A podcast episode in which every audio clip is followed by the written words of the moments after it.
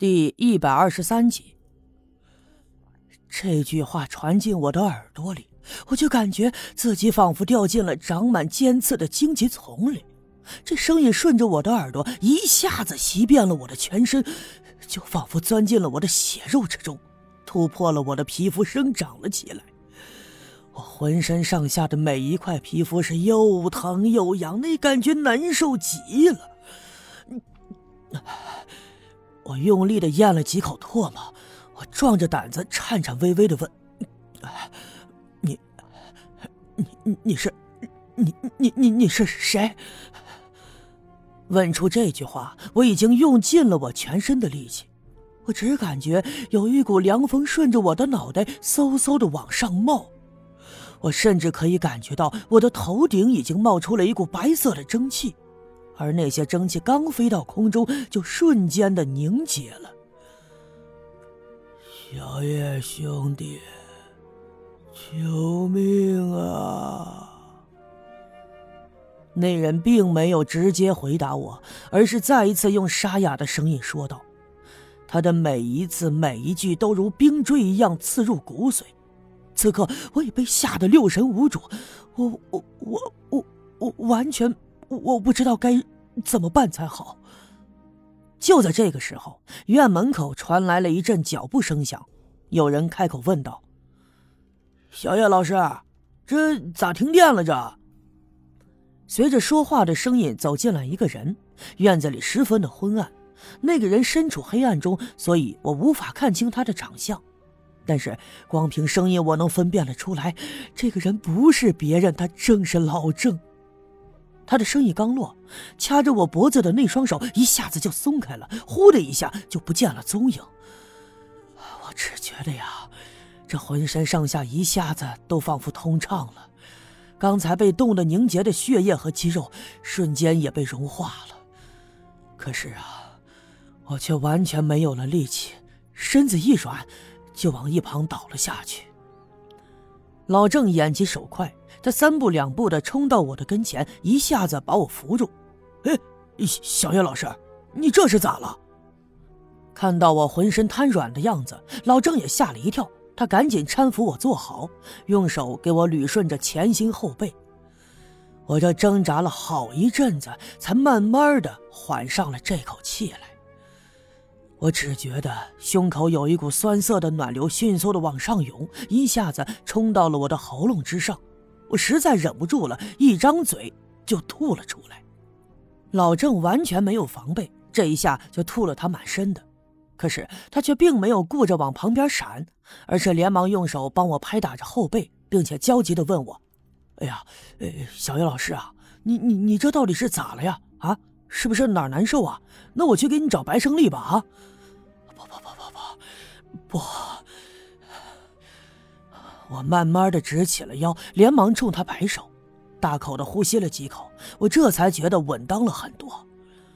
然后，我慢慢的转过头，壮着胆子朝身后的陈富贵的尸体看了一眼，他的尸体仍旧是那样安静的躺着，脸上蒙着那块黄布，一动都不动。我没法跟老郑说起刚才的事儿，因为刚才发生的一切简直无法用言语来描述。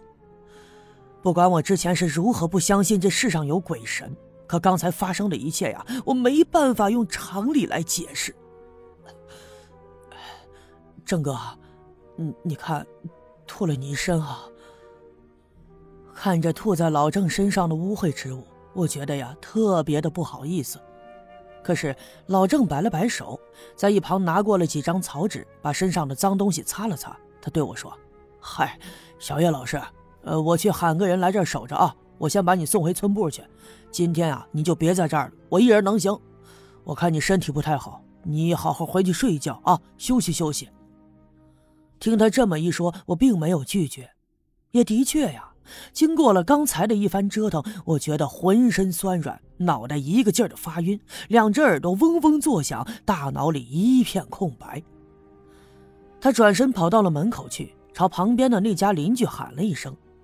那家的邻居住的也是一个小分队员，听见他的喊声，就来到了灵堂。他呢，先临时在这儿守一会儿，然后老郑扯着我的胳膊就出了陈富贵的院子，顺着村里的小路朝东面走。这一路上，老郑并没有问我刚才发生了什么，我们谁也没说话。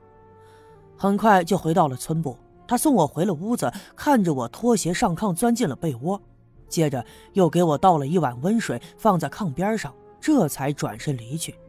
临走的时候啊，还不忘了帮我关上院门。躺在炕上以后，我又感觉头脑一阵阵的眩晕，胸口那股热流东奔西撞的，一下又一下的冲到了喉咙。我几次三番的探出头，想要张口呕吐，但是干呕了几下，什么都没吐出来。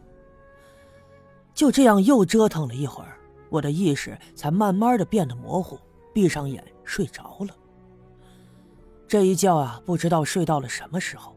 我是被院子外面那阵呜里哇啦的唢呐声给惊醒的，我从被窝里钻出来，这脑袋呀又轰的一下子晕了一阵子，然后这才慢慢的缓过神，觉得浑身上下就轻松了很多。穿鞋下地，我顾不上洗脸，披上一件衣服就来到了村部的院门口，原来是往东面坟营地里送葬的队伍，他正好从门口经过。那一阵呜里哇啦的响声，是走在队伍最前面的刘建军在吹唢呐。他是这刘家镇里唯一会吹唢呐的，谁家有个婚丧嫁娶、红白喜事，都会找他去吹上一阵子。后面跟着一群人，就抬着那口新做的棺材，棺材上刷着大红的油漆，那红色呀十分的扎眼。我朝人群里看了一眼，并没有看到丁桂兰，想必她是太过于悲伤。所以那些好心的妇女们并没有让她来。唉，原本啊，昨天说好我给守灵的，可是守到了半夜，我却跑回了村部里。现在觉得浑身上下舒畅了很多，也没有昨天那股难受的劲儿了。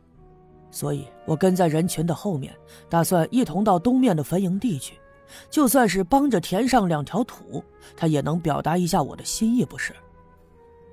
队伍里的刘老二一直上下的就打量着我的脸，只见他眉头紧皱，看起来有些紧张。我们一起随着送葬的队伍往东走，他靠近了我，就低声问我：“哎，小叶老师，你这脸色不太对呀，昨天晚上是不是？”说到这儿，他停住了，抬头看了看前面那口棺材。我明白他的意思。他是想问我昨天晚上是不是发生了什么诡异的事儿，不过让我不解的是，他为什么会这么问呢？